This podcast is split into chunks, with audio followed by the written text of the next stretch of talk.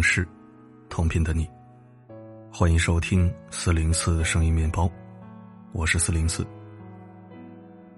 今天分享一篇极富深度的好文章。这是一篇二零二零新浪教育盛典上教育演讲的文字整理。演讲者是一位大学教授，同时也是一位四年级小学生的爸爸。他演讲的题目是“教育我们这一代父母的迷茫”。他以一名中产家长的身份，阐述了当前教育改革家长的迷茫与困惑。语言很犀利，未必代表主旋律，但是他的困惑和呐喊，或许能代表当下很多家长的心声。演讲者楚音，中国人民大学法学博士，国际关系学院教授，我是演说家全国冠军。刚刚主持人说心理教育很重要，生命教育很重要，一听我就浑身发麻。你们知道吗？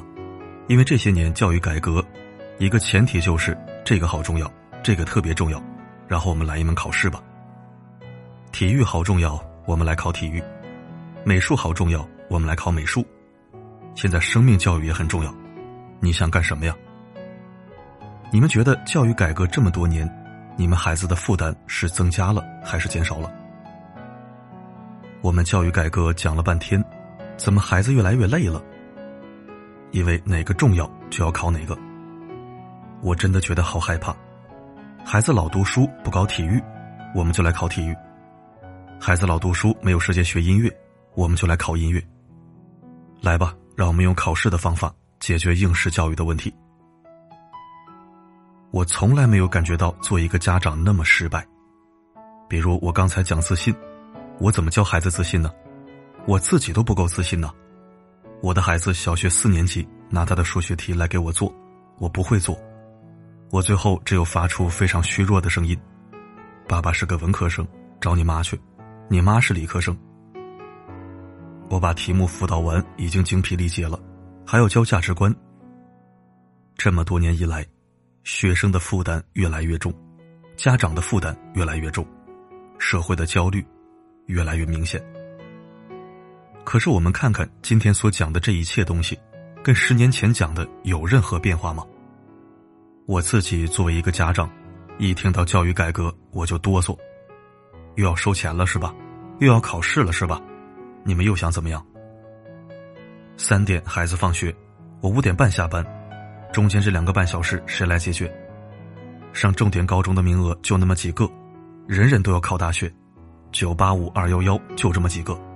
我告诉他这不重要吗？告诉孩子成绩不重要，分数不重要。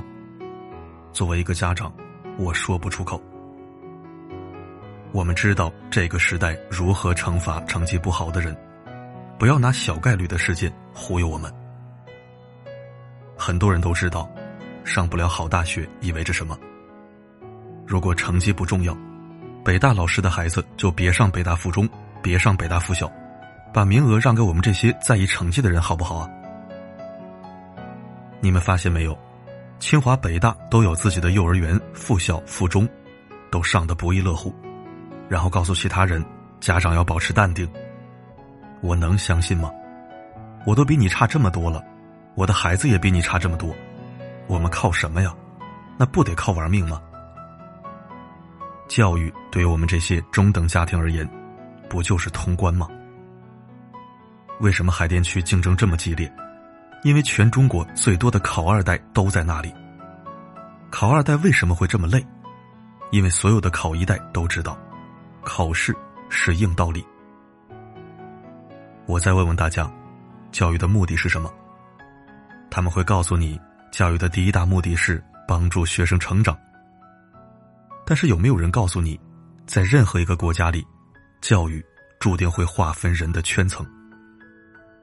相比于资本，相比于身份，相比于关系，通过考试来划分人的圈层，是最合理的事情。东方国家的考试是干什么用的？为了帮你成长？不不不，考试。是为了决定你毕业以后是挣一万块钱、五千块钱、三千块钱，还是到劳动力市场去打零工？教育是干这个的。所有教育专家讲的所有的梦想，作为一个家长告诉你们，对我一点用都没有。我知道孩子考不上重点中学会面临什么样的结果，我知道我的孩子如果考不上重点大学会面临什么结果。在我存在着这么重大的压力之下，你跟我讲情怀，我怎么能接受啊？我怎么可以接受呢？教育越来越公平了吗？作为一个大学老师，我知道我们重点高校里的农村孩子越来越少。减负。真的让孩子更轻松了吗？不是，减负的结果就是军备竞赛。我的孩子在学四年级的知识，他的同学已经在学初中二年级的知识了。我的孩子上八百块钱一个小时的班，他的同学上两千块钱一个小时的班。我的小学是无忧无虑玩过来的，现在我的孩子每天放学非常自觉的上辅导班写作业。为成绩焦头烂额，这就是减负的结果吗？在出口有限的情况之下，压缩了公立教育的时间，减轻了孩子在学校里的负担，只会有一个结果，就是大家要掏钱在校外去买。为什么现在农村孩子竞争劣势越来越大了？买不起呀，买不到啊。我今天不是以一个教育从业者的身份跟大家讲这段话，我是以一个家长的名义讲这段话。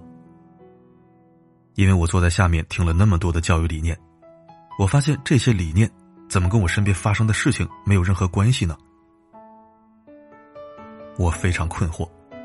我的孩子才四年级，还没有到初中、高中，我的万里长征才是第一步，我的精神状态就已经有些恍惚了。这个时代的教育到底是起什么作用的？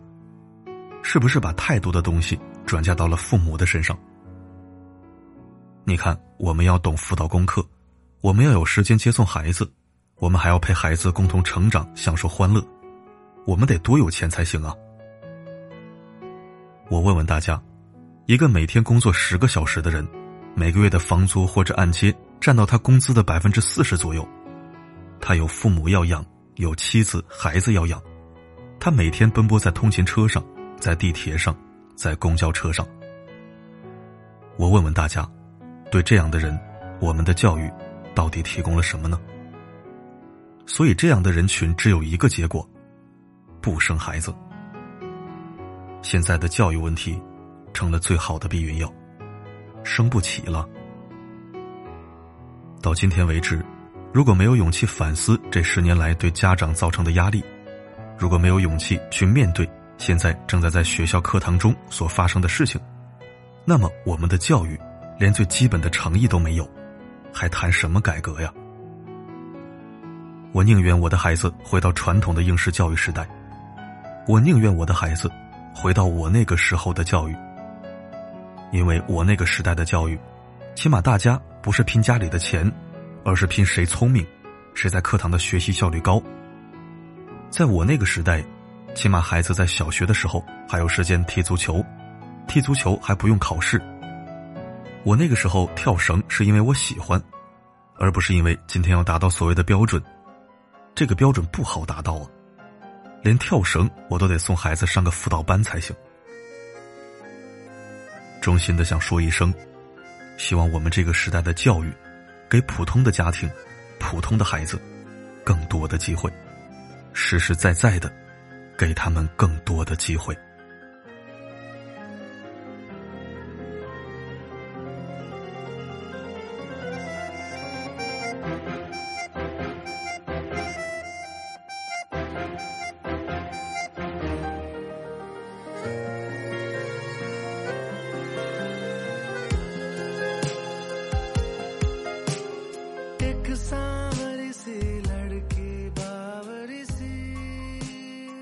感谢收听。感觉现在的生活确实相对丰富了，但也确实越来越难过了。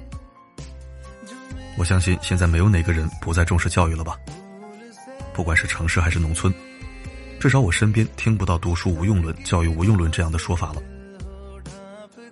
不得不承认，现在的中国底层逆袭上升渠道基本封死了，穷人和穷人扎堆，富人和富人扎堆，世界已经完全割裂了。我这绝不是危言耸听，是我亲眼所见。因为什么阶层的朋友我都有，好在我是媒体人，什么圈子都还进得去，不会有人排斥我。但事实就是，不在一个世界的人是不可能玩到一起去的。大家活法就不一样，更别说眼界见识了。普通人家的孩子，如果不从教育上拼命，别说进入上流，挤进中产都费劲。你认同我说的吗？今天的结尾，我只是发出一些感慨，并没有表达什么见解。我想把思想空间留给正在收听阅读的你。希望大家在评论区积极留言互动。好了，今天的分享就到这里。